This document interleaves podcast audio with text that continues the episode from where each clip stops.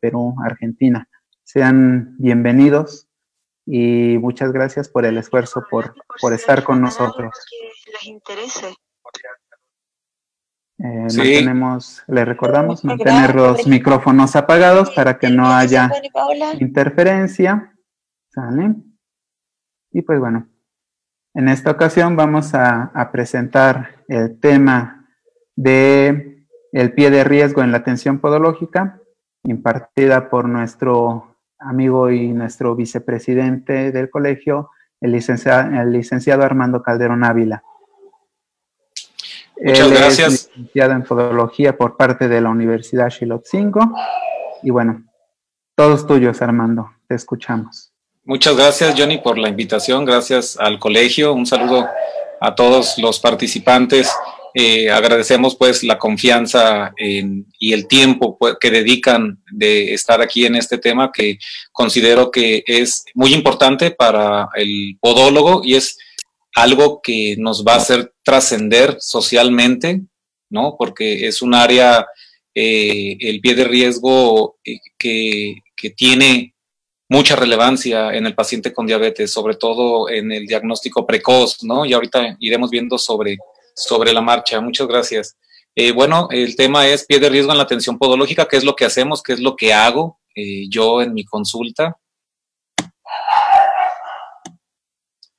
Antes que nada, es importante definir qué es los términos pie diabético y pie de riesgo. Se refiere a dos entidades distintas en distintos estadios. Es importante entender este, este, esta situación o este aspecto. Eh, un paciente al ser diagnosticado por diabetes, obviamente tiene un problema metabólico que va a afectar todo su cuerpo, ¿no? Y los pies tienen un riesgo potencial, los ojos, los riñones, el corazón, de padecer diabetes eh, y de afectarse. Pero las definiciones eh, dicen que el pie diabético no es sino hasta que se presenta una úlcera. Antes es pie de riesgo únicamente. Vamos a ver qué dicen las definiciones. Eh, por parte del International Working Group of Diabetic Food, dice, el pie diabético es aquel que presenta infección, ulceración o destrucción de los tejidos del pie asociados a neuropatía y o enfermedad arterial periférica de la extremidad inferior en una persona con historia de diabetes mellitus. Es decir, un paciente con diabetes con una herida por traumatismo, con una herida este, por algún... Blanca, porque después a ver si pueden apagar el micrófono, por favor. Ah, gracias. Por una herida eh, eh, accidental, si no presenta neuropatía, si no presenta isquemia, si no presenta infección, si no presenta ninguno de los criterios que aquí define y describe, pues entonces no vamos a considerar que es un pie, un pie diabético, ¿no? El pie diabético sabemos que es un problema de salud pública, no nomás en, en México, sino en todo el mundo. Eh, es una urgencia médica, así hay que verlo, cada que nos llegue un paciente con una úlcera que ya sea compatible con estos criterios, hay que considerar que es una urgencia eh, eh, médica y la razón por la cual es muy delicada es porque los pacientes diabéticos pues presentan una alteración metabólica importante, tienen una menor respuesta inmunológica y tienen una cicatrización pobre. Sanelian Sanelian dice que es un síndrome caracterizado por una o más heridas del pie cuya etiología, complejidad y gravedad es variable en extensión, profundidad, zonas y aspectos anatómicos que puede ser agravado por infección, isquemia, edema y neuropatía, con riesgo de amputación y o muerte en los pacientes con diabetes. Hay heridas que van a tener nuestros pacientes con diabetes que no van a tener, no van a implicar un riesgo de amputación ni tampoco un riesgo de muerte. Para eso es precisamente eh, la importancia de saber clasificar el riesgo, ¿no? El riesgo de ulceración que presentan.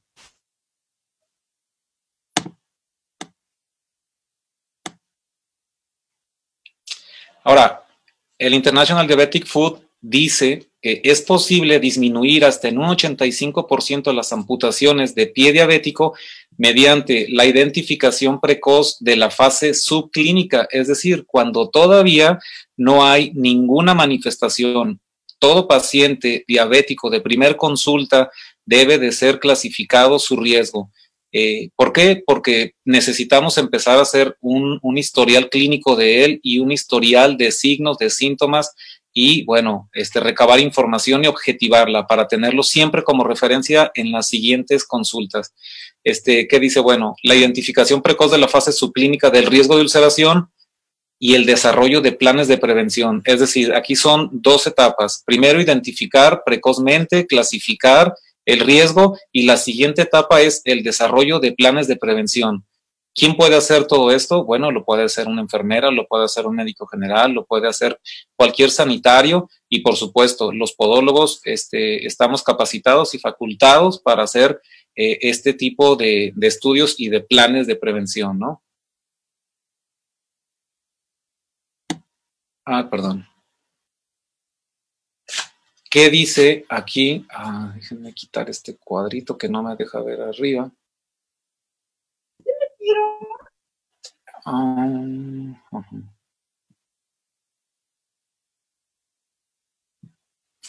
Bueno, aquí hay unos datos. A mí me gustan mucho los datos del doctor Armstrong. Todos lo conocen. Me gusta porque eh, todos los, todos los estudios los hace objetivos y claros en dos, tres fases, en, perdón, en dos, tres palabras o en dos, tres números, ¿no? Y eso nos, nos clarifica de manera importante el panorama que, que tenemos este, ante nosotros. Eh, dice aquí que dos de cada tres, perdón, es que no me deja leer, la barra de arriba, este, donde dice participantes, parar video y eso, ¿se puede minimizar? A ver, ¿Puedes ah, sí. a un lado o moverlo? Sí, gracias, ya lo moví hacia abajo. dice, puedes moverlo. Gracias. Dice, dos de cada tres eh, casos de diabetes, tipo, dos de tres de nuevos, de cada tres, perdón, a ver, tres de, de, de todos los nuevos casos de diabetes tipo 2 son diagnosticados en países de medianos ingresos, países como México, India, China y Egipto. Bueno, todos nuestros países de América Latina estamos ahora sí que catalogados en esa clasificación de países de medianos y bajos ingresos. Por lo tanto, obviamente somos países en los que va a, aparecer, va a haber más incidencia de diabetes mellitus, ¿no? Este, el siguiente dato dice, hasta 34% de todas las personas con diabetes en algún momento desarrollarán alguna úlcera. Hay otros datos que te dicen que el 15, que el 20%, pero bueno, este es del 2017 y dice que 34 personas, es decir, 66, no, 34 sí van a desarrollar alguna úlcera, ¿no? Dice, más de la mitad de todas las úlceras se infectarán, requerirán hospitalización y 20% de ellas resultarán en amputación. Vamos a hacer aquí una cuenta, vamos a hacer una, cuenta, dice 34. Más de la mitad de las úlceras, vamos a suponer que 25, 25 se van a infectar y van a requerir hospitalización y 20% de ellas resultarán en amputación. El 20% de 25, pues obviamente hablamos de 5, ¿no? Cinco personas van a ser amputadas. De cada 100 diabéticos, personas con diabetes, perdón, van a ser amputados. Y 95 no van a ser amputados. No, con esto no, no quiero decir que son cuentas alegres. Obviamente todas las amputaciones eh, eh, son lamentables, todos los problemas son eh, económicos y, familiares que esto implica, por supuesto que son lamentables, pero bueno, los números este, nos, nos dicen esto.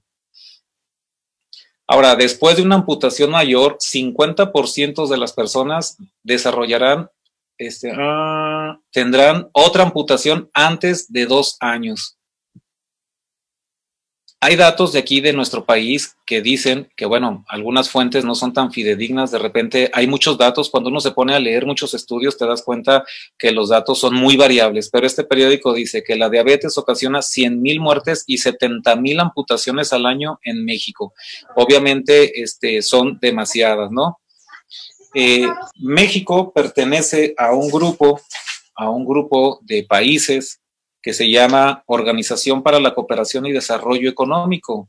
Esta asociación es un foro único en donde los gobiernos de 31 democracias, ahora ya son 37, hay tres países latinoamericanos ahí, como México, Colombia y Chile. Últimamente Chile, ahora, perdón, Colombia fue en el 2020, México somos, pertenecemos a esta asociación desde el año 1994 Dice, y economías de mercado trabajan juntos para hacer frente a los desafíos económicos, sociales, sanitarios relacionados con la globalización, con la finalidad de comparar experiencias para encontrar respuestas a problemas comunes. Por eso nos, nos comparamos entre todos. Y en esta asociación dice que la obesidad es un factor de riesgo clave para diversas afecciones crónicas incluida la diabetes tipo 2, ¿no? Entonces, dice que a partir del 2017, el 13% de la población adulta tenía diabetes en México, que es más del doble del promedio de la OCDE. Es decir, en, la, en, este grupo de países, el, el porcentaje es aproximadamente del 6%, México es el 13% y actualmente un dato más reciente es del 15.8%, es decir, nuestro país tiene un problema mayor que todos los países miembros de esta, de esta asociación, ¿no? Y dice, el más alto entre los países miembros. México tiene la tasa más alta de ingresos hospitalarios por diabetes. Esta cifra ha disminuido en un 25% desde el 2012. Entre el 12 y el 17, el número de admisiones por amputaciones relacionadas con la diabetes aumentó en más del 10% un empeoramiento, preocupante en la calidad del control y tratamiento continuo de la enfermedad. Esto nos dice que algo está pasando en nuestro país. Este, el, sanitario, eh, el podólogo, eh, tiene eh, la capacidad y la, formación académica para participar en el grupo multidisciplinario y nosotros contribuir con nuestro granito de arena para ayudar a disminuir estas amputaciones, porque obviamente ahí no se ve el perfil del podólogo, ¿no? Bueno, esto ya se los había comentado antes de subrayarlo. Aquí están, aquí están los datos y los datos dicen México tiene el peor índice de amputaciones de extremidades inferiores, 20 por cada 100 mil personas, 69 por día, 25 mil 200 por año, más del triple del promedio de países de la OCDE. Sabemos que como mexicanos, que como hispanos, tenemos este, eh, a desarrollar más diabetes por muchas razones, por malos hábitos alimenticios principalmente, por obesidad. Este, yo considero que la mala urbanización que tenemos en nuestros países latinoamericanos favorece mucho esto, porque no es lo mismo que tú llegues a tu trabajo en media hora y alcances a regresar a comer a tu casa, a que ya no alcanzas a regresar y tienes que comer donde sea. Muchas de las colonias, y esto seguramente sucede en muchos países de, América Latina, pues no hay cerca eh, parques donde pueda la gente hacer ejercicio. No todos tienen los recursos para ir a un gimnasio y tener hábitos saludables. Esta es una de las razones, entre muchas, por las que México es un país en el que tenemos demasiados problemas de, eh, eh, de, diabetes y obviamente de amputaciones. Aquí en estos datos, como se puede ver, México en el 2012 tenía 18 por cada 100 mil y en el 2017 subimos a 20, contrario a otros países, ¿no? Israel tenía 18.5 y bajó, Costa Rica tenía 16 y bajó a 13. Quiere decir que algo están haciendo bien ellos y algo no estamos haciendo bien nosotros. Y aquí se puede ver en los demás países que algunos se mantienen, otros bajan, pero como México, ahora sí como dice el dicho, como México no, no hay dos, ¿no? ¿Qué dice, qué dice este, la norma oficial mexicana? con respecto al cuidado de los pies. Dice la norma oficial mexicana para la prevención y tratamiento, la, la NOM 015, indica que la revisión de pies debe realizarse en cada visita al médico que lleva el control del paciente diabético. Se refiere a las que van a consulta a hospitales del gobierno donde el médico este, tiene poco tiempo para consulta y tiene una carga laboral de muchos pacientes, por lo que obviamente no puede hacer una revisión. Este, eh, no sé si utilicen eh, clasificaciones de riesgo, eh, no sé si ellos nada más sea observar que muchos pacientes nos dicen que eso hacen, que nomás le ven los pies y, ya no es una crítica. En realidad, yo sé que tienen una carga laboral muy pesada para recabar tantos datos y darle seguimiento, ¿no? Dice en su artículo, eh, inciso 11.1.3 señala, en cada visita se debe evaluar el control metabólico, el plan de alimentación, la actividad física y se investiga de manera intencionada la presencia de complicaciones. Se registra el peso, la presión arterial y el resultado de la exploración de los pies, que es lo que mencionaba, cómo es la revisión de los pies. Y no hay en, eh, en todos los hospitales no hay eh, la presencia del podólogo. Algunos, en algunas escuelas aquí en Guadalajara y en Puebla ya cuentan eh, con podólogos en algunas instituciones de salud, pero no es en la, en la, en la mayoría, ¿no? En la mayoría no existen. Entonces, dice, se reforzará la educación a pacientes y en donde sea posible se le estimula a participar en un grupo de ayuda mutua. Dice, pero no se está cumpliendo la norma oficial. La ENSANUD, que, que es la encuesta nacional de salud y nutrición, 2016 reporta que el cuidado del pie diabético es la segunda medida tomada por los pacientes con diabetes, es decir, lo tienen presente en su mente, ¿no? Están pensando que deben cuidar los pies. Sin embargo, esta estuvo presente en el 20% de la población con diabetes encuestada. Si bien las revisiones del pie diabético aumentaron respecto a la Ensanud del 2012, el número de amputaciones entre los encuestados aumentó. Aquí también este, eh, podemos analizar qué es lo que pudo, qué es lo que pudo suceder. Si las revisiones aumentaron, si los médicos empezaron a revisar más a los pacientes, pero las amputaciones entre los encuestados aumentó, obviamente hay muchas variables, ¿no? La regla de oro para evitar problemas, todos sabemos que es el control metabólico, que es la boca, que controlen este, los alimentos. E, es difícil, es muy difícil, pero esa es la regla de oro. Si ellos no cuidan lo que alimentan, pues nadie puede hacer nada por ellos, nadie, por más buen podólogo, este cirujano vascular, lo que sea, nadie puede hacer nada por ellos. Entonces, aquí podemos darle varias lecturas. Aquí este, podríamos pensar que las revisiones no fueron adecuadas, que ellos no fueron bien informados, que ellos no se dieron cuenta. Y aquí también me hace pensar que el podólogo puede ser un sanitario estratégico para, para este, ayudar a la población y, y, al sector salud en, este, en esta área, ¿no? Dice, está claro que las medidas de prevención tomadas para prevenir la discapacidad por el pie diabético han resultado insuficientes. Ahora vamos a entrar a lo que es la definición del pie diabético y las clasificaciones que hay. Hay muchas clasificaciones, son formas de trabajo este, sistematizadas que, que, varias instituciones tienen, ¿no? Aquí la clasificación del pie diabético según Wagner. Aquí el podólogo, ¿qué podemos hacer? Si se fijan, la, en grado cero dice ninguna, pie de riesgo. Esta clasificación es específicamente para pie diabético porque aunque dice pie de riesgo, no, no lo puntualiza, no lo desmenuza, este, no lo describe, no hay un plan para hacer nada con, con, el pie de riesgo, nada más lo describe, pero posteriormente este, empieza ya con grado 1, úlceras este, superficiales, perdón, y destrucción, bueno, nada más en grado 0 es donde, y uno cuando mucho podría actuar el podólogo, ¿no? Ahora tenemos la clasificación de la Universidad de Texas, es lo mismo, obviamente privilegia el pie diabético porque, porque está hecho este, por, por médicos, por, este, eh, angiólogos, por ortopedistas, por todo este grupo multidisciplinario. Y aquí dice que el grado cero son lesiones preulcerosas completamente epitelializadas es el estadio grado cero, estadio A. Pero si ya nos vamos al grado cero y estadio B, infectada, necesitamos antibióticos y no podemos recetar antibióticos.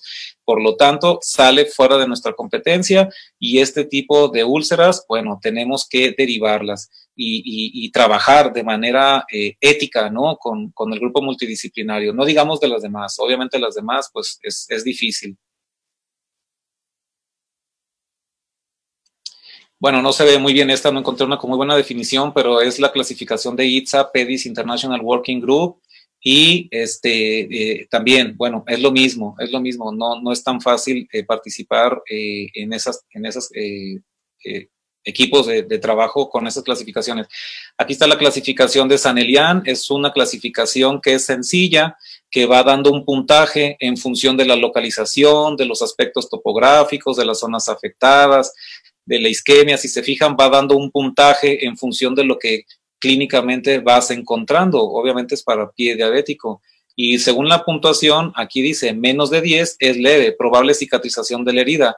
Bueno, esta es nuestra área de acción. Pero si ya pasa de 10, ya hablamos de amenaza de una parte del pie, resultado de este, relacionado con las terapias empleadas y bueno, ahí obviamente ya sale. No quiere decir que no debamos aprenderlas y saberlas, por supuesto que debemos de saberlas porque nos pueden llegar pacientes en las cuales nosotros en una interconsulta podemos derivarle al, médico eh, eh, ya con la clasificación y, con, el, riesgo que tiene de, la úlcera de, de amputación, ¿no? O de cicatrización, perdón. Está la Wi-Fi o la Wi-Fi, que es del International Working Group, y también aquí están las clasificaciones, ¿no? En la cero no hay úlceras, no hay gangrena, una pequeña úlcera y no gangrena, una úlcera profunda y gangrena limitada a los dedos. También aquí tenemos que encontrar cuál es nuestra área de acción o clasificarla, aprenderla y, y trabajar este, en lo que únicamente nos corresponde y también derivarla. Aquí están las etapas del pie diabético también del doctor Fermín Martínez de Jesús, todos, todos lo conocen. Él aquí dice etapas del pie diabético. En la etapa 1 dice bajo riesgo, deformidades de los pies, pies sin herida ni amputación previa. Obviamente también menciona el, el, pie de riesgo, pero bueno, al menos aquí no, no se especifica, no se detalla, no se amplía. ¿Por qué? Porque obviamente está diseñada también para el pie diabético, ¿no? Para, las, para el ataque agudo de pie diabético. Estas son organizaciones eh, en las cuales eh, pues hay muchos profesionales expertos en el manejo de úlceras, en el manejo de, pie diabético. ALAPID es una asociación a la que yo también pertenezco y últimamente ha estado abriendo sus puertas a, los podólogos. Eh, a ellos se han dado cuenta que el podólogo puede participar en el área de la prevención de manera importante en el manejo de pie de riesgo. Eh, D-Food es una, una, una eh, asociación nueva eh, que está dirigida por el doctor Lázaro Martínez, que todos la conocemos, es el presidente. Ellos también cuentan con podiatras y cuentan con podólogos españoles, que bueno, obviamente el nivel de los podólogos de España es, es, es por todos sabidos que, que, es mejor que, eh, está más arriba que, que el nuestro. Nosotros vamos un poquito atrás, pero ahí vamos también ya mejorando, ¿no? El International Working Group of Diabetic Food, la Asociación Mexicana de Pie Diabético, Amexipie, que también está integrada por cirujanos vasculares y expertos. En DOLAT, que también hay muchos este, cirujanos vasculares, eh, es importante que tengamos en cuenta a estas instituciones porque hacen mucha investigación, hacen muchos cursos, hacen muchos congresos, tienen mucha información de la cual nosotros nos podemos nutrir y sobre todo eh, ir ubicando cuál es nuestra área de acción. Eso es eh, muy importante, ¿no? ¿Cuál es la situación? Creo que es importante analizar este, como podólogos, como profesionales sanitarios, cuál es la situación de la podología en México. México, creo que ahorita como vieron, en, como miembro del, grupo de la OCDE y con eh, un problema de amputaciones mayor que cualquier otro país, tenemos la urgencia mayor que cualquier otro de ellos en, en formar podólogos eh, profesionales eh, comprometidos, éticos, para poder, eh, como les mencionaba al principio, apoyar a nuestra comunidad, a nuestra sociedad y no hacer cosas que no nos corresponden, ¿no? Que eso también es un peligro. En México y en América Latina, bueno, existe el, empirismo, este, todos, eh, bueno, al menos yo sí, de ahí, ahí, ese fue mi origen también. No es una crítica, en realidad, este, lo hago con la intención de hacer un análisis de la realidad, de lo que sucede, de lo que sucede y de qué es lo, con, lo, qué es con lo que contamos, ¿no? Están los empíricos, están los certificados, están los técnicos en podología, están los profesionales asociados en podología y estamos los licenciados en podología. ¿En qué coincidimos todos? Independientemente del, de, del grado académico, todos coincidimos en que ninguno, ninguno podemos recetar. Todos tenemos eh, competencias profesionales y académicas diferentes, pero eso todavía no se ha logrado eh, definir ¿no? en la ley, no se ha logrado plasmar. Por lo tanto, este, todos prácticamente hacemos eh, lo mismo. Pero aquí dice que pueden recetar antibióticos, que es una herramienta importantísima para el manejo de las úlceras y del pie diabético. Solo los médicos, los homeópatas, bueno, no se refiere a, a medicamentos alopáticos, cirujanos dentistas, médicos veterinarios, y licenciados en enfermería, quienes únicamente este, pueden prescribir en ausencia de un médico, ¿no? Por lo tanto, ¿qué es lo que nos queda como podólogos? Y no es un área pequeña, no es como conformarse. En realidad, el pie de riesgo, el pie de riesgo, este, eh, es un área eh, eh, importante. ¿Por qué? Porque todos, en todas las conclusiones de los trabajos y las presentaciones de los cirujanos, siempre terminan diciendo que eh, la estrategia es la prevención, la detección temprana de los signos y de los síntomas, el calzado, o sea, parecen cosas simples, pero en realidad eh, podemos hacer y hemos realizado estrategias de trabajo para poder participar en esto. Los que sí tienen todas las competencias, los que sí tienen toda la formación, los que son especialistas en su área y tienen esa experiencia son el cirujano vascular, son los cirujanos generales, este, son los ortopedistas y muchos cirujanos plásticos y muchos otros profesionales. El pie diabético no es precisamente una especialidad, este, sino que muchos médicos se van metiendo a esas áreas y empiezan a desarrollar investigación y empiezan a desarrollar eh, eh, habilidades, ¿no? Y experiencia. A nosotros nos queda la prevención. Como les digo, parece poco, en realidad no. La prevención es un área de, trabajo muy satisfactoria, que ahorita lo van a ver. Pongámosle, pongámosle nombre a nuestra situación. A veces si no le ponemos un nombre, no sabemos interpretar la realidad. Los cursos, los diplomados, los congresos, y ser miembro de asociaciones no nos facultan. Tú puedes asistir a, cruz, a cursos, a diplomados y ser miembro de cualquier asociación, pero no estás facultado. Eso es importante entenderlo. Este,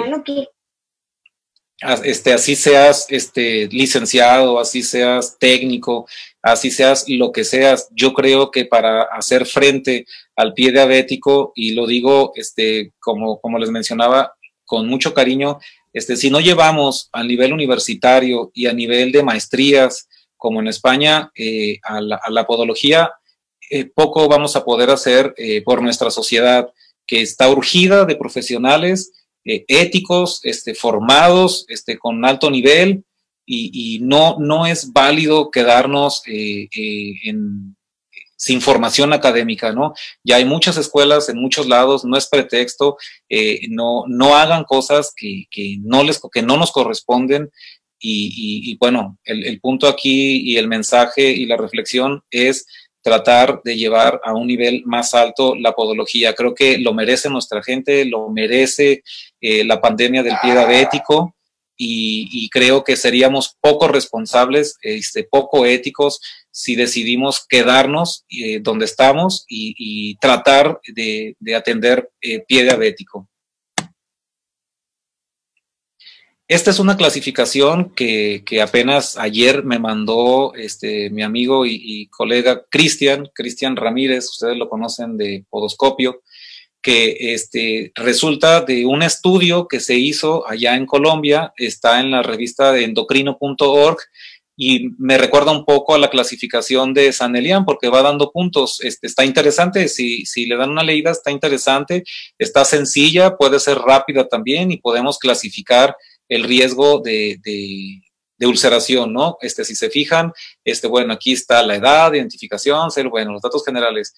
¿Cuánto tiempo lleva de diabético? Más de, menos de 10 años, más de 10, 20. Eso es, un dato importante porque hay estadísticas que, hay estudios que dicen que después de 15 años, casi el 60% o 70% de pacientes va a presentar algún tipo de neuropatía. Entonces, sí son datos relevantes. El valor de la última hemoglobina glicosilada, eh, la Asociación Americana de Diabetes sugiere que sea menos de 7% y obviamente este dato también aporta, aporta eh, conocimiento de 7 a 9, de 9 a 11 y más de, más de 11, bueno, ahí se van sumando los puntos. Síntomas neuróticos, dolor, ardor, hormigueo, más de dos síntomas, examen clínico de neuropatía positivo en un sitio, este examen vascular, que nada más aquí se refiere únicamente a la palpación, no habla del índice tobillo-brazo, habla nada más de palparlo con los dedos más deformaciones de callos, este, dedos en garra, alux, alteraciones infecciosas y bueno, uno hace la sumatoria y aquí dice riesgo leve de 0 a 9 puntos y, uno con esta tabla eh, la puede, los puede clasificar, también es, es útil. La que yo uso, la que muchos usamos, es el, el sistema de estratificación de riesgo de ulceración del International Working Group. La exploración se centra en cinco aspectos fundamentales. La anamnesis, obviamente, la exploración física y biomecánica, la exploración de la neuropatía, exploración de la vasculopatía periférica y las pruebas complementarias. Este es el esquema. Si se fijan, es muy sencillo. Hay que valorar estos tres aspectos con este equipo de exploración que ahorita vamos a ver este, enseguida. Esta es una cédula de recolección de datos que, yo y el maestro Centeno, quien fue mi asesor de tesis, desarrollamos para recabar datos de manera más fácil. No es una, este, no es una clasificación, nada más es una cédula de recolección que incluso hasta la fecha yo sigo usando porque a mí en lo particular me ha resultado práctica, ¿no? Entonces, bueno, ahí se ponen los datos generales, la hemoglobina, hipertensión, ejercicio, fuma y todos los datos generales. Eh, cuando ya entramos a la valoración motora, a la valoración motora, este, podemos empezar por donde sea, ¿no? Empezar a valorar eh, eh, los rangos de movimiento o el índice tobillo-brazo o, los estudios complementarios. Este, yo agarro este orden porque así en ese orden lo puse en esta cédula de recolección de datos.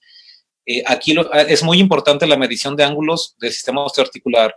Las tres articulaciones principales que debemos valorar es la primera metatarsofalángica, la astragalina y la subastragalina. Todos sabemos que un rango de movimiento disminuido en el primer meta nos puede provocar alus limitus funcional, alus rígidos, y eso por consiguiente este, nos va a presentar también eh, uno, algo que suena medio feo, pero en realidad sí se llama un pinch calus, eh, esta callosidad, eh, bueno, hay alguna estadística que ahorita no recuerdo, pero habla que de manera importante una de las partes que se ulcera con mayor facilidad es justamente aquí, ¿no? Debajo de la, de la articulación metatarsofalángica y sobre todo en la interfalángica en el dedo. Eh, la flexión dorsal, hay que medir los rangos de movimientos que sean completos, porque si son reducidos, podemos estar aquí percibiendo que tiene a lo mejor un equinismo, lo que nos lleva a un aplanamiento y una sobrecarga de las cabezas metatarsales también, y, por consiguiente también a una luz limitus. Entonces, es importante tener en cuenta esta valoración usando un goniómetro y la subastragalina. Eh, los pacientes con diabetes, antes de ser diagnosticados con diabetes, podrían ya presentar estas alteraciones biomecánicas. No necesariamente la diabetes la desarrolla, aunque, eh, claro, posteriormente eh, con la, con la este, el mal control metabólico, por supuesto, las neuropatías motoras este, pueden incrementar este, esta problemática, ¿no? Y en mi exploración neurológica, aquí yo pongo la flexión dorsal, la flexión plantar, pongo el valor de referencia para tenerlo muy en cuenta, de pie izquierdo y pie derecho. Y aquí está la prueba de percusión también del tendón de Aquiles. Este es a grandes rasgos. La verdad que para explicar con mucho detalle, este tendría que ser, eh, pues, casi, este, no sé, un taller o de manera presencial para, para que lo pudieran sentir y lo pudieran ver. Pero esto es a grandes rasgos. Parte de la valoración motora este, o de los estudios complementarios tienen que ver con una exploración de la marcha. Todos sabemos que la marcha o, los arcos se deben de medir en estática y sobre todo en dinámica para ver cómo se comporta. Es importante contar con un baropodómetro para ver cuáles son las áreas de sobrecarga que son predictivas de ulceración. Es decir, es una fase subclínica que podríamos identificar muy bien con este equipo de exploración y desarrollar un ortótico con el cual, bueno, pues podemos neutralizar el pie, podemos poner descargas y de esta manera evitar que se nos vaya a ulcerar este pie, ¿no? este, el podoscopio, bueno, cuando no lo tienes, la línea de Helvin, o sea, todo esto que tiene que ver con la valoración biomecánica. El pelvímetro es importante, este, una, una, un porcentaje importante de la población eh, presentamos de manera, se puede decir que frecuente, este, las disimetrías y a veces reales o aparentes. Entonces, un pie más largo generalmente se prona, una, una extremidad más, más larga, el pie se prona y una más corta se supina y esto también nos va a dar eh, unos malos apoyos, malas cargas que por, por consiguiente podríamos desarrollar eh, ulceraciones. ¿Qué hacemos cuando encontramos una disimetría de 0.5 o de un centímetro? Generalmente si no da sintomatología, pues obviamente el cuerpo compensa, ¿no? Pero si sí si, está presentando una sintomatología, sobre todo en hiperkeratosis, pues eh, hay que poner un alza, hay que medir al paciente de las extremidades y poner el alza, ya sea partiendo desde la mitad de la disimetría, es decir, si tiene un centímetro, pues poner medio centímetro, y si no funciona, pues recurrir a, un poquito más, ¿no? Medir el pie es importantísimo. cuatro de cada cinco úlceras son provocadas por traumatismos, es decir, que puede ser un calzado mal adaptado. Más del 70% de la población o de los humanos podemos tener un pie más grande. Eh, sobre todo por lo que mencionaba, a lo mejor un pie plano y el otro no, ya saben que somos asimétricos.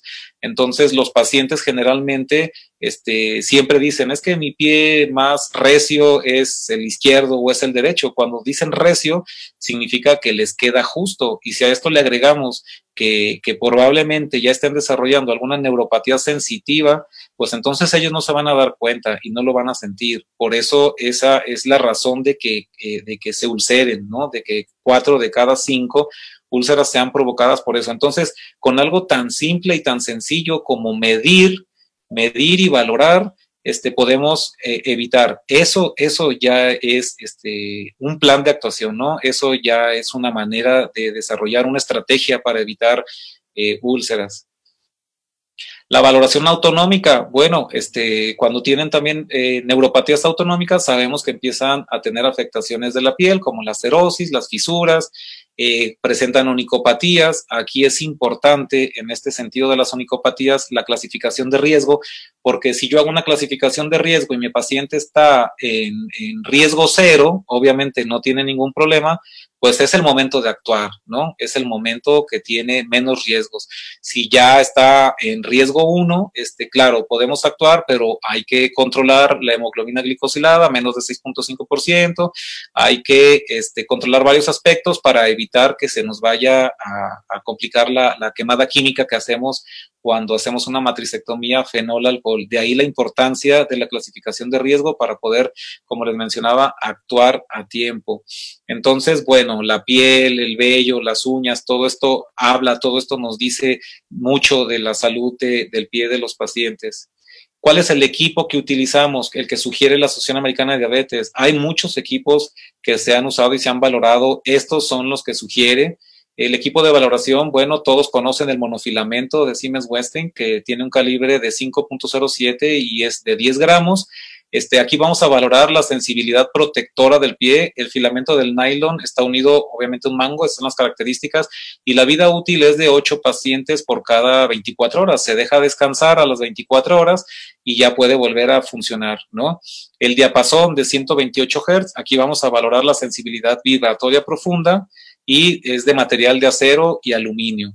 Y el biotensiómetro, yo en lo personal este, me gusta más el biotensiómetro. ¿Por qué? Porque el diapasón generalmente eh, la respuesta es sí siento, no siento. El biotensiómetro este, nos da un resultado cualitativo que se mide en voltios. Eh, una persona que no tiene diabetes, eh, yo le pongo el biotensiómetro en la primera cabeza metatarsal y a los 5 volts ya siente. Entonces, un paciente con diabetes si hay veces que siente a los 10, a los 15, a los 20, menos de 25, este, no se diagnostica neuropatía sensitiva profunda, pero más de 25, yo ya quien le pongo y tiene 50, le subo, que es el máximo, y ya no, no siente nada.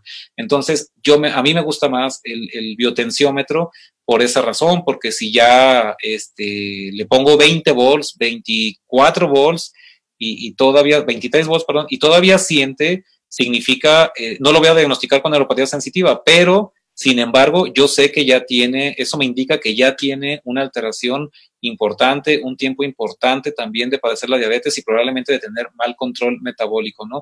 Por eso yo me inclino más por el, biotensiómetro. Y esta es la forma de, valorarlo. Al paciente lo podemos en sedestación o en decúbito supino con los ojos cerrados. Este, previamente le vamos a tocar en las muñecas o, para enseñarle qué es lo que se siente, para que ellos sepan qué es lo que van a esperar.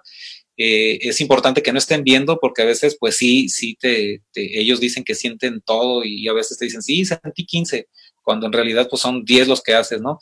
Entonces se aplicará en ambos pies como a continuación. Se muestra eh, hasta un 60-70% desarrollan, como les mencionaba antes, desarrollo de este, daño en los nervios periféricos.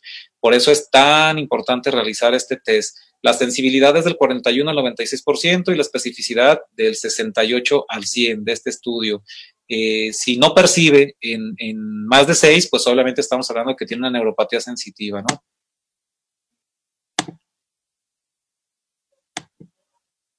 Es el área donde se va haciendo el primer, el primer dedo, el tercero, el quinto, el primer metatarso, el tercero, el quinto, la parte interna del ali, la parte externa del ale, el calcáneo y en el dorso del dedo.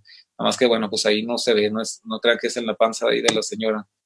Este, la variación de la sensibilidad profunda es igual, la misma posición, también previamente se le va a enseñar la sensación de la vibración y se va a aplicar en ambos pies a nivel de la falange distal del primer dedo y la base del primer metatarso. Como decíamos, eh, bueno, tiene 128 Hz y eso es lo que se mide, pero a mí me parece un poco subjetivo. Este es lo que se valora en el biotensiómetro, tiene una sensibilidad del 86, perdón, por ciento y una especificidad del 83. Si tiene menos de 25, se considera que tiene bien su sensibilidad. Si tiene más de 25, pues ya se considera que tiene neuropatía eh, sensitiva profunda, ¿no? Esta es parte de la, de, la, hoja donde voy llenando los datos y ahí voy poniendo mis valores que me van indicando cómo se encuentra. La exploración vascular, la exploración vascular, bueno, pues es la auscultación del pulso de la arteria pedia y tibial posterior. El percibirlo nos indica que que no tiene problemas de, arteriales, ¿no? No tiene problemas de vascularización, de, vascularización, pero el percibirlos es válido, claro, pero yo eh, creo que cuando vas a, recibir un paciente de primera visita, eh, como cuando tienes que ir con el cardiólogo, pues el cardiólogo en su primera cita te va a hacer un electro, te va a hacer un eco, eh, muy probablemente una prueba de esfuerzo, te va a poner este, un holter para empezar a recabar datos y tener una referencia, una historia clínica tuya y saber al año siguiente cómo, cómo has continuado. Por eso, aunque sí es válido esto, lo ideal es hacer el índice tobillo-brazo para tener una referencia, una referencia y datos históricos, ¿no? Y poder compararlo. Si no, después no, no nos acordamos este, qué es lo que percibíamos ahí. Se usa un equipo Doppler con una, una onda de 8 MHz este, se valora la arteria braquial, eh, el índice tobillo-brazo normal está entre 0,9 y 1.3. Ahorita yo les voy a decir cómo es que lo hago. Y cuando está por arriba de 1.3 se considera que hay calcificación de Monkever y entonces se valora eh, con otro manguito especial que trae este Doppler el índice dedo-brazo, que también como la arteria, la arteria este, digital es de las que se calcifica menos, al menos que la arteria pedia, entonces da un valor, un valor este, válido, ¿no? Dice que, bueno, este dato extra del 8 al 13% padecen enfermedad vascular periférica. Y aquí, bueno, pues es un ejercicio de lo que yo hago, es una la misma tabla que yo les digo es una hoja completa o casi dos hojas en la que voy llenando.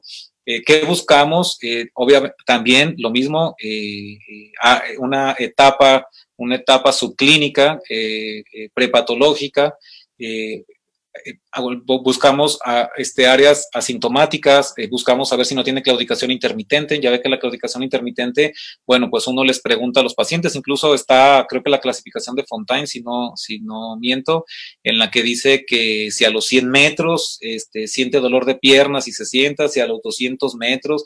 Entonces, bueno, vamos recabando varios datos que son importantes para diagnosticar enfermedad arterial periférica o si tiene, bueno, este, isquemia crítica la hemoglobina glicosilada es tan importante que la, que la, tomemos en cuenta y que le enseñemos al paciente la importancia de ella que eh, por este dato que le voy a mencionar, dice, por cada aumento del 1% de hemoglobina glicosilada aumenta un 6.5% el riesgo de padecer enfermedad arterial.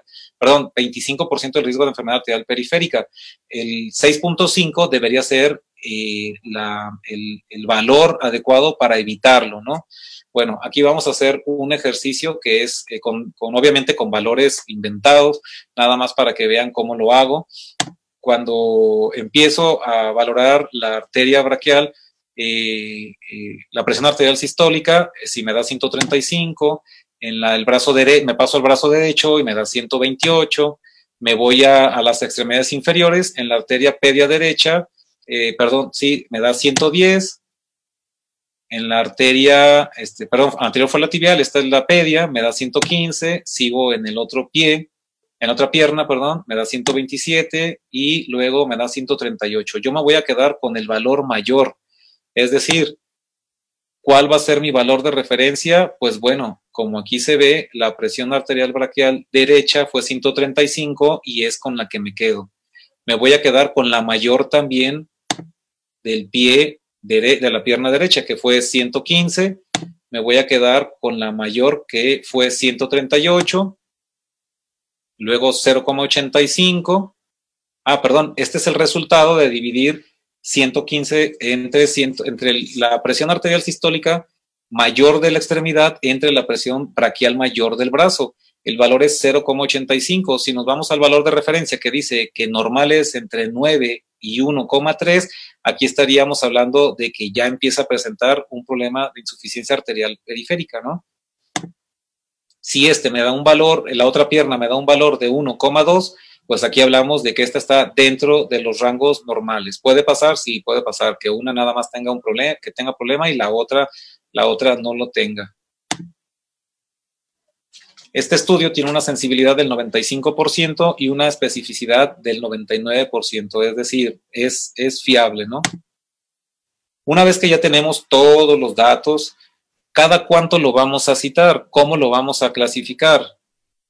Si no, como les decía, esta, esta perdón, esta es una este, clasificación del de International Working Group que nos dice la categoría cero dice que no tienen neuropatía periférica. Si no tiene ningún problema de neuropatía, entonces el cribado, que también se le llama screening, cribado, clasificación, este va a ser anual. Si es categoría 1, neuropatía ya presenta alguna pérdida de sensibilidad superficial o profunda, que hicimos el estudio con el eh, biotensiómetro o con, o con, perdón, sí, con el biotensiómetro, va a ser cada seis meses. Si la categoría es 2, es porque ya presenta neuropatía periférica y aparte ya presenta insuficiencia algún grado de insuficiencia arterial periférica y o deformidades, ¿no? Juanetes, pies planos, este, a los límites, y a ellos hay que valorarlos cada tres o seis meses, estarlo checando. Es por eso que les mencionaba la importancia de tener la historia clínica del paciente para estar teniendo el comparativo.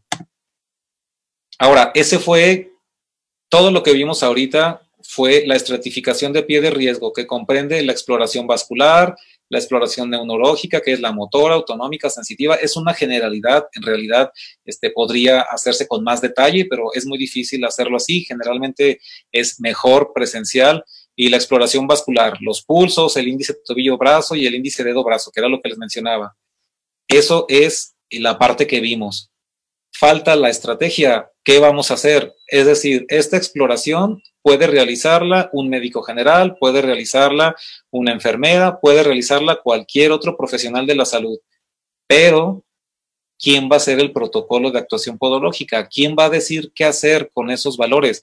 Es como si diagnosticas a un paciente con diabetes, pero no le dices qué va a hacer, nomás lo, le dices, sí, es diabético, váyase, pero no le dices qué va a hacer. Entonces, cuando tú como podólogo diagnosticas o clasificas el riesgo, diseñas el protocolo de actuación podológica. ¿Por qué? Porque tú sabes qué es lo que está presentando. ¿Cómo lo vas a hacer?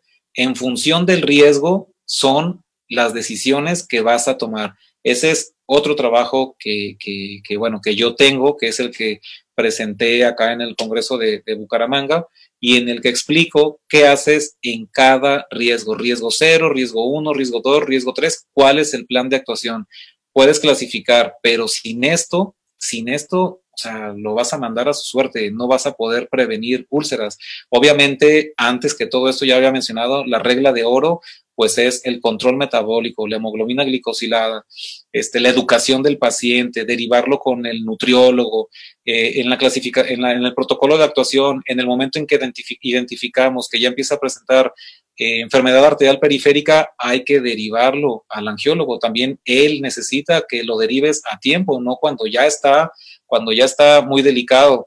Eh, los, yo he escuchado mucho a todos estos expertos decir que tiempo es tejido tiempo es tejido. Es una, irresponsabilidad tratar de hacer algo en una úlcera de pie diabético si no tienes las competencias legislativas, si no tienes las competencias eh, profesionales, peor todavía. Entonces, eh, eh, si queremos que los grupos multidisciplinarios nos reciban, nos soliciten, nos deriven trabajo, pues necesitamos ser éticos, necesitamos subir el nivel de formación del podólogo. Como les decía al principio, no podemos quedarnos ni, con, ni siquiera con el nivel de licenciatura. Necesitamos maestrías. el pie diabético y la pandemia requieren, y, México y nuestros países, este, hermanos de América Latina, este, necesitan profesionales cada vez más cualificados, más cualificados para poder hacer frente a esto, ¿no? Y bueno, este, eh, gracias por la, por la atención. Y, bueno, este dato para mí es, es importante, es eh, triste, es eh, preocupante, México es el país con más amputaciones por diabetes y, aquí algo está pasando, alguien no está haciendo bien su trabajo. Por supuesto que eh, el paciente es el primer responsable, pero los, los profesionales sanitarios también debemos educar a tiempo, los profesionales sanitarios también debemos formarnos mejor para poder eh, atenderlos. Y, como podólogos yo creo que si logramos subir nuestro nivel académico, porque no es suficiente lo que tenemos, no sirve, no es suficiente. Es, es importante el logro que hemos tenido, hemos crecido, sí, este, eh, lo reconozco y es importante que lo reconozcamos todos, pero sigue siendo insuficiente, necesitamos todavía más, ¿no? Bueno, pues este, muchas gracias y, bueno, vamos a ver las preguntas. Johnny. Muy bien, pues muchas gracias Armando. El, el tema como siempre es una maravilla y y bien lo planteábamos en algún momento, la cuestión de que la mayoría nos queremos enfocar en la atención del pie diabético, pero nos olvidamos que, nuestra atención va o puede ir desde antes. Eh, por lo menos aquí en México, uno de cada diez personas ya padece diabetes. Entonces, uno de cada diez pacientes que cruzan nuestra puerta tiene diabetes. Y en nuestro actuar está el que si está recién diagnosticado, el que si tenga 5, 10, 15, 20 años, nosotros podemos prevenir desde ahí, desde que cruza la puerta, el hecho de que llegue a, formarse un pie diabético. Y bueno, desde este actuar, el hecho de que ese 25% de riesgo de, de pie diabético lo bajemos a que a lo mejor de esos 100 pacientes que van a desarrollar pie diabético, a lo mejor nada más sean 10, 20. Pero todo está en el actuar de, nosotros, de la podología, porque al final de cuentas, pues somos quienes estamos más capacitados en atender el pie antes de que sea pie diabético, en poder hacer todas las actividades o competencias desarrolladas a la prevención de un pie diabético. Entonces, bueno, Vamos a empezar con algunas de las preguntas que han ido generando. Muchas gracias, Armando, nuevamente. Y Alfonso Taibo, de Argentina, dice, en orden a prevenir las lesiones, ¿no deberíamos considerar un pie diabético cuando en él están presentes la neuropatía y la vasculopatía, a pesar de que no exista una lesión ulcerosa? Bueno, en realidad, eh, la el doctor Fermín, en su ataque agudo de pie diabético, él considera pie diabético, digo, a lo mejor lo entiendo mal, pero en ese ataque agudo ahí dice pie de riesgo y ya desde ahí lo considera diabético. Pero las clasificaciones que hace el International Working Group, la OMS y todos ellos, eh, dicen que solamente tiene riesgo de ulcerarse, como que la frontera entre pie diabético y pie de riesgo es la úlcera y además, digo, obviamente acompañado de neuropatía sensitiva o de deformidades o de enfermedad este, arterial periférica, ¿no? Muy bien.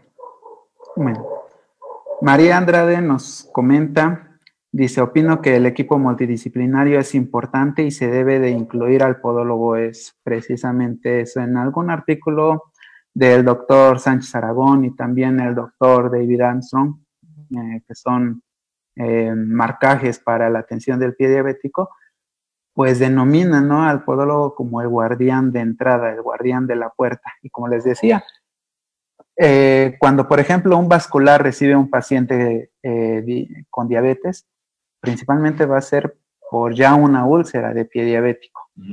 Cuando llegue un paciente al hospital por pie diabético, muchos son diagnosticados en ese evento de pie diabético, no sabían que tenían pie diabético, no, no sabían que tenían diabetes y por ese pie diabético se enteran que tienen diabetes.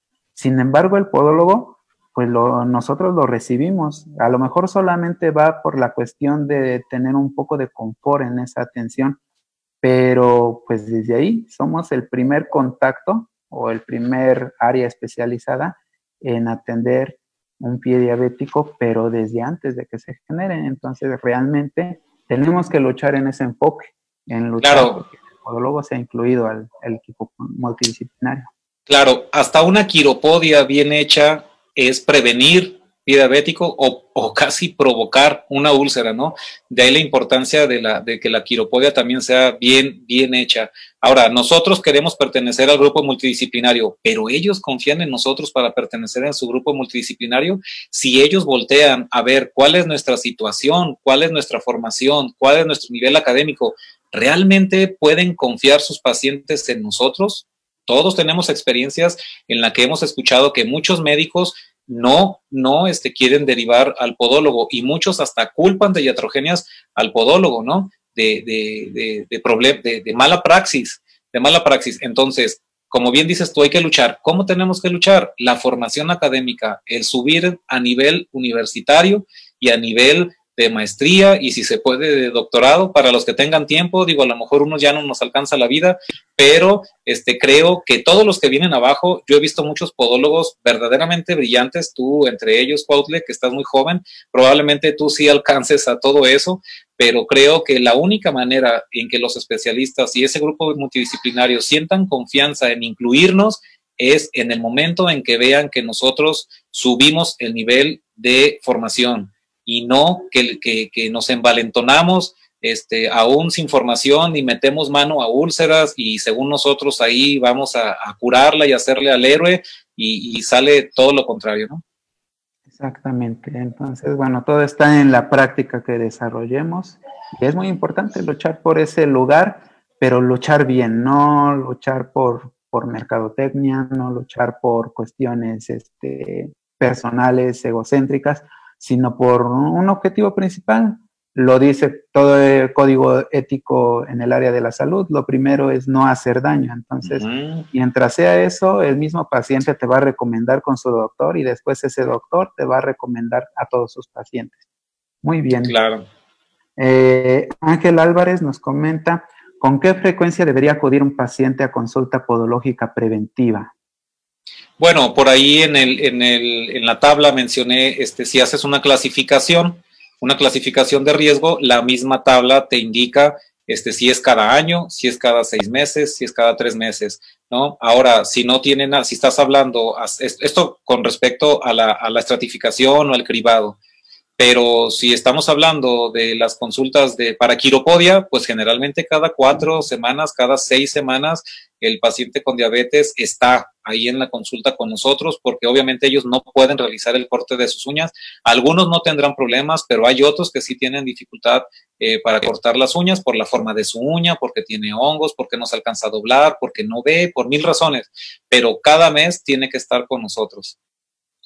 Sí, exactamente. Entonces, bueno, dentro, agregando este comentario, eh, muchas partes, eh, eh, muchas veces está la cuestión del juicio clínico profesional de nosotros mismos como podólogos, porque probablemente la guía te establece cada tres, cada seis, cada, cada 12 meses, pero por ejemplo, llevándolo a la realidad, te encuentras que la mayoría de personas tienen algún problema o alteración en los pies que los conduce a que sea una, una evaluación más, más a menor pronto. tiempo, más pronto, exactamente.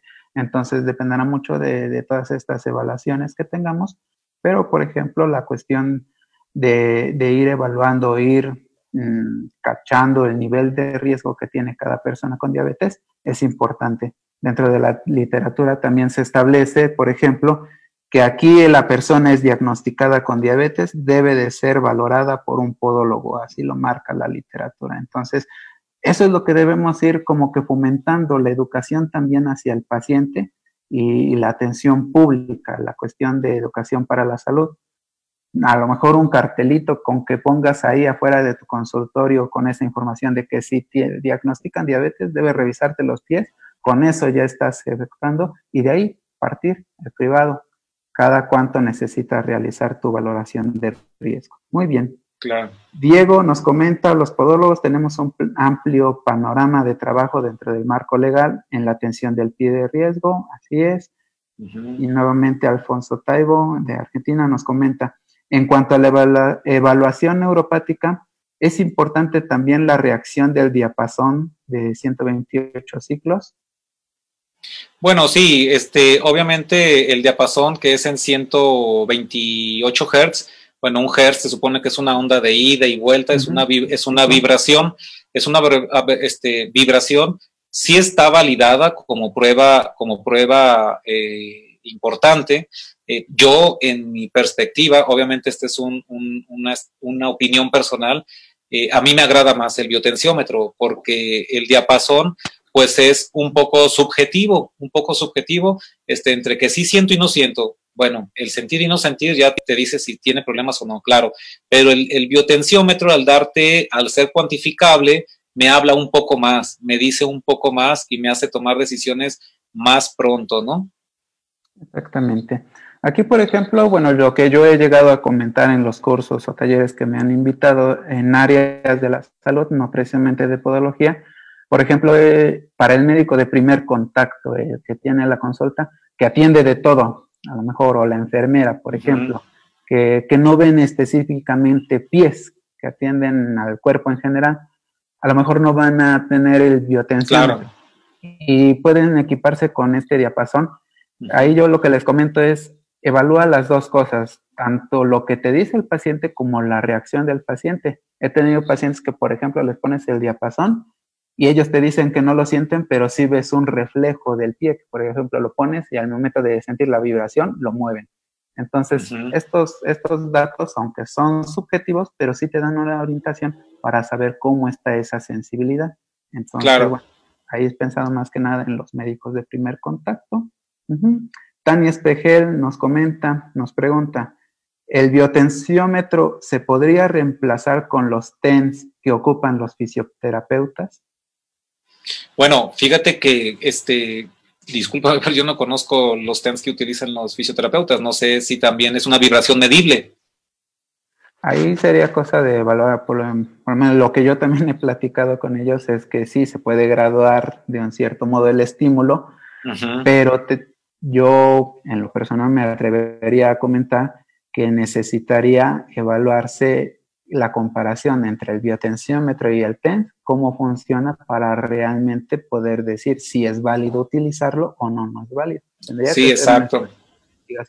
Ahí quien quiera hacer una tesis o un artículo sería un buen tema. Es buen tema. Así es. María Andrade nos pregunta, si un paciente diabético está medicado por nueve meses, su glucosa glucosilada es de 6.5%, ¿es recomendable que continúe tomando sus medicamentos? Bueno, eso ya es una cuestión más médica. Pero obviamente sí, ¿no? Obviamente sí.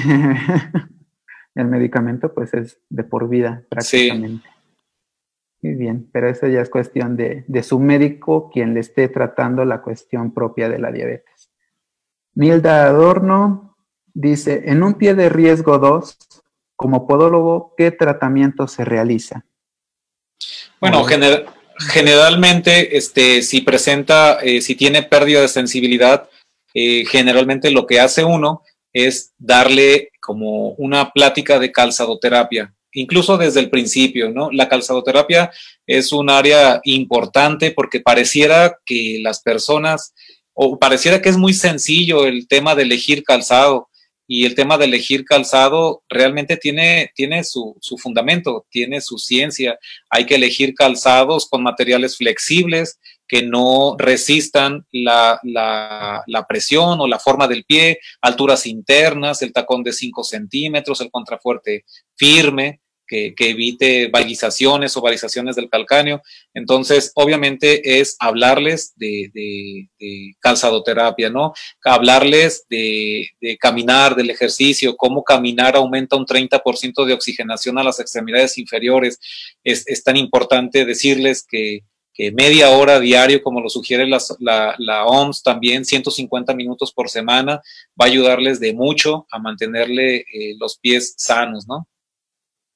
Así es. Agregando a este comentario, pues a lo mejor, por ejemplo, en un pie de riesgo grado 2 en donde ya se establece que tiene o tiene neuropatía y deformidad o tiene alteración vascular y deformidad o tiene neuropatía y enfermedad vascular. Entonces, ahí yo eh, me, atrevería a decir que como podólogos, por ejemplo, podemos ir estratificando de que, por ejemplo, si tiene deformidad, pues primero voy a atacar la deformidad. Aunque sé que tiene la neuropatía sensitiva, pero voy a atacar la deformidad. ¿Por qué? Porque eso puede ser un, un foco de realizar o un foco de desencadenante de algún microtraumatismo por repetición, por ejemplo, de claro. una por, por traumatismo. Si, por ejemplo, vemos que el paciente está bien en general, que solamente es el problema neuropático y vascular, pero en cuestiones de calidad de la piel, de calidad de, la, de láminas unguiales, en la cuestión de ausencia de deformidades, que eh, estructuralmente el pie está sano, eh, hacer énfasis en lo que son hábitos higiénicos, eh, hacer énfasis en la cuestión de la revisión del pie, que Aquí empieza el día, revisa su pie, revisa su zapato antes de ponérselo, eh, a mediodía lo vuelve a revisar, revisa el zapato que todo esté bien, que no tenga nada clavado y al final del día nuevamente una revisión del pie y su espacio propio de lavado. Por ejemplo, yo en lo particular a mis pacientes de, de pie de riesgo 2, les recomiendo que se laven aparte los pies del baño. O sea, si se bañan en la mañana, en la noche lo dediquen para lavar sus pies y al revés, por ejemplo, para que le den ese, ese, ese interés o esa revisión más, es, más exacta al pie. Entonces ahí va a depender de lo que vean dentro de este pie de riesgo. Claro, si te fijas, es muy importante y hay mucho que hacer, hay mucho que hacer en el pie de riesgo. Exactamente. María Villarroel nos dice, buenas noches, no tengo claro el uso del diapasón, pues en algunas literaturas dicen que se siente la vibración Quiere decir que está bien la sensibilidad profunda. Otra literatura dice que si se deja de sentir y continúa vibrando, habría ya un problema. ¿Cómo debería de ser específicamente? No sé cómo tú lo evalúes, eh, ese criterio. No, bueno, claro, si no lo percibe, obviamente tiene neuropatía este, sensitiva profunda, ¿no? Si no lo percibe. Por eso te, menciono que eh, el biotensiómetro me da más datos, siento que me da más seguridad porque yo puedo cuantificarlo y el diapasón no tanto. Ahí podría quedar un poco ambiguo por lo mismo que menciona ella. Sí, aquí por ejemplo también puede estar relacionado por ejemplo con el monofilamento, que el toque debe de ser rápido, no debe de durar más de dos segundos.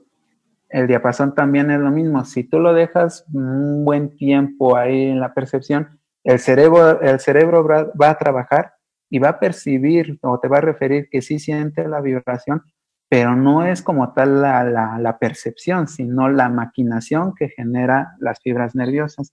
Entonces ahí yo siento que debería ser más el toque, se siente, no se siente y hasta ahí nos quedamos, que no sea tan prolongado el tiempo de, colocación. Carmen Baliz, eh, gracias por compartir sus conocimientos. Em, por ejemplo, también eh, Podología Radio, un saludo a ellos. Claro, hay pacientes diabéticos asintomáticos, o mejor dicho, que todavía no son diagnosticados. Ahí, por ejemplo, pues es atender a todos por igual. En algunas clases me acuerdo que decían, ¿no? Eh, ¿Cómo se atiende a una persona con diabetes? Y le preguntaban, eh, y el maestro contestaba, no, pues es que no debe de haber distinción los mismos cuidados que le debes de poner a una persona con diabetes, se la debes de poner a una persona que no tiene diabetes. Claro. Estos cuidados, evitar cortarlo, evitar eso, porque no se sabe. A veces hay personas que ya tienen diabetes y todavía no son diagnosticados y esos pueden caer en nuestras manos. Muy bien. Mm, seguimos viendo. Mm. Eh, Diego Villalpando. Armando, ¿qué equipo Doppler recomiendas para el consultorio podológico? Bueno, el equipo Doppler este, que yo tengo, eh, yo lo traje de, Estados Unidos, ¿no?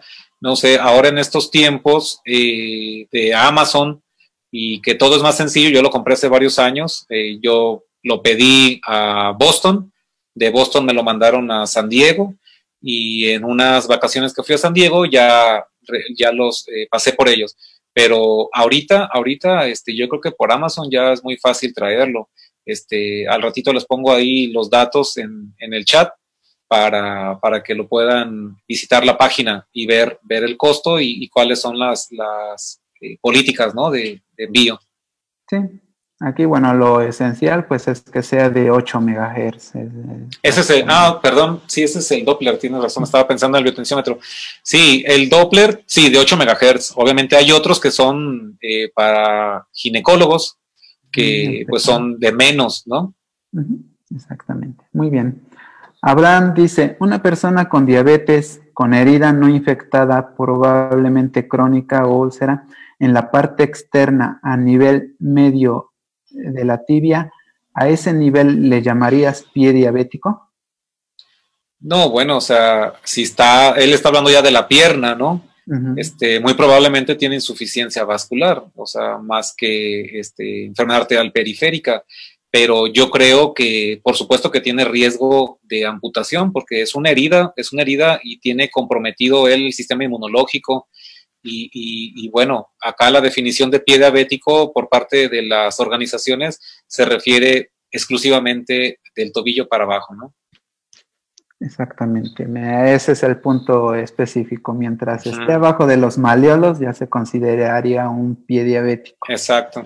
Ahí lo que aún a veces queda por debatir, lo que el otro día en nuestro grupo del colegio platicábamos, ¿no? De que si una herida aguda se considera herida para pie diabético o se trata como tal como herida aguda. Entonces, o si hay que esperar a que sea una herida crónica para ya denominar a la úlcera por pie diabético. Claro.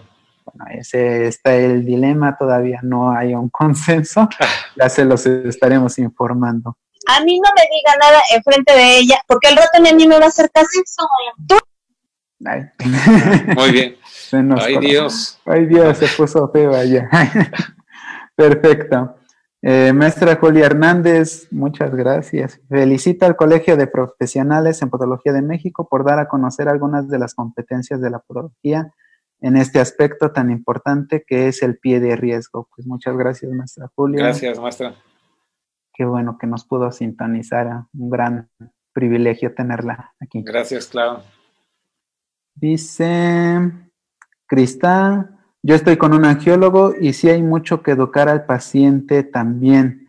El cuidado, el uso del calzado, sobre todo nosotros que vivimos en un lugar muy caluroso y la mayoría de la gente no acude al podólogo la educación es esencial. Eh, no sé, Armando, tú cómo lleves esa educación hacia el paciente. Fíjate que en cuanto a la educación, claro que cada consulta, cada consulta eh, es un tiempo oportuno para hablarles, pero yo considero que la problemática va más allá. Yo busco hacer difusión eh, hacer campañas junto con mis amigos de Podología Radio México, ir a, hemos ido a, comunidades a, hacer clasificaciones de riesgo. Creo que no debe quedar en el consultorio. Yo considero que hay que hacer gestiones como la que tú hiciste, ¿no? Eh, la que hiciste ante el gobierno para tratar de llevar al podólogo a las clínicas. Eh, eso es ir directamente al problema. Eh, yo considero que si la diabetes causa más muertes que el cáncer de mama, que la tuberculosis y el SIDA juntos, es un problema de salud serio que debe ser tomado en cuenta. Hay campañas del gobierno en las que eh, hacen mamografías. Yo considero que una clasificación de riesgo es un poco similar a la mamografía en, en la analogía de que vas a identificar un riesgo de ulceración.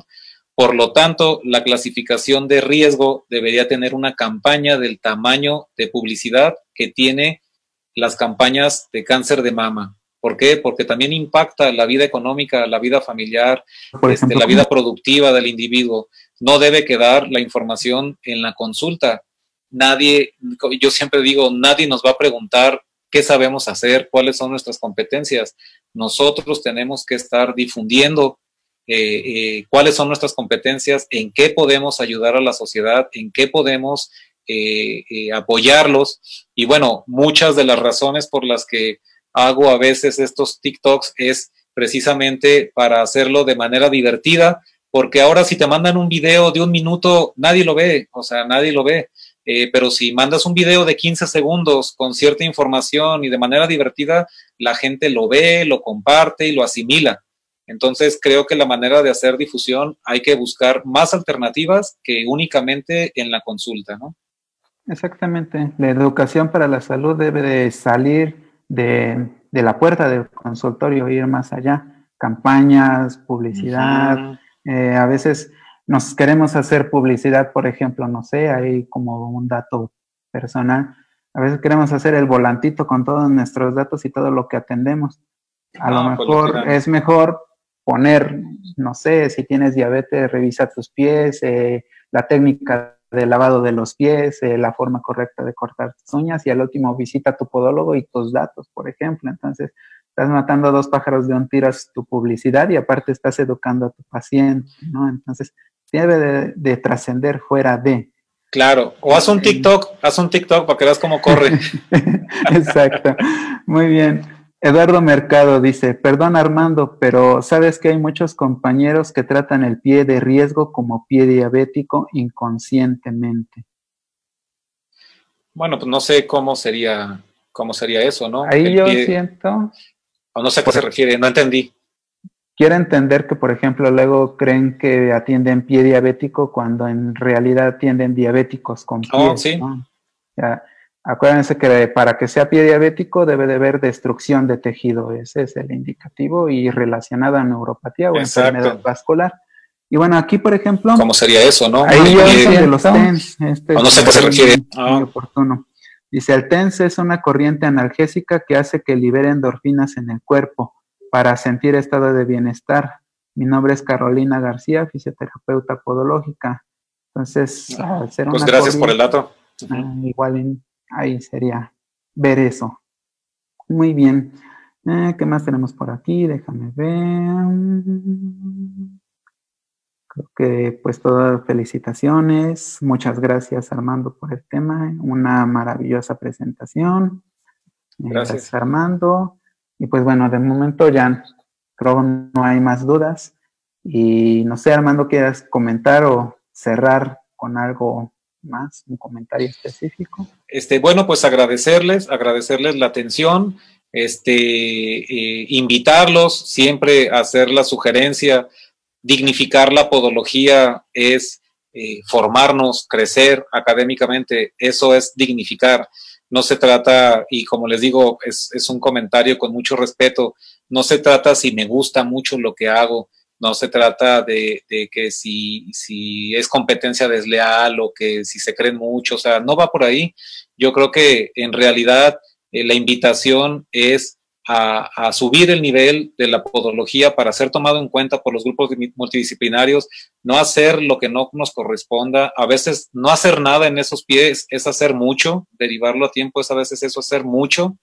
Y, este, y bueno, agradecerles y, decirles que, aprecio sus comentarios y, bueno, eh, ojalá haya sido de utilidad esta, esta información para ellos, que lo puedan poner en práctica y que haya logrado con, este eh, trabajo, eh, pues motivarlos, ¿no? Motivarlos a, involucrarse más en, en, la prevención del pie diabético, porque creo que en la vida independientemente de que trabajamos para ganar dinero y subsistir, creo que podemos trascender a través de nuestras profesiones y dejar eh, un legado, un legado a los demás, ¿no?